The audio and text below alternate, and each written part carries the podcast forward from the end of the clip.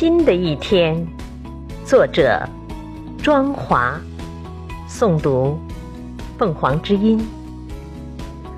四下日历，把过去忘却，等待黎明来临的时刻，迎接曙光女神，迎接明天。当彩霞满天，渲染夜空，我们也已踏上了征途。不问倦意，不问困乏。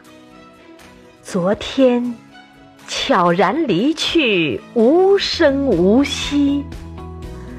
让天空这一抹浮云告诉我。今天的来之不易，与其说是对怀旧的执着，不如说是对新生活的抗拒与抵触。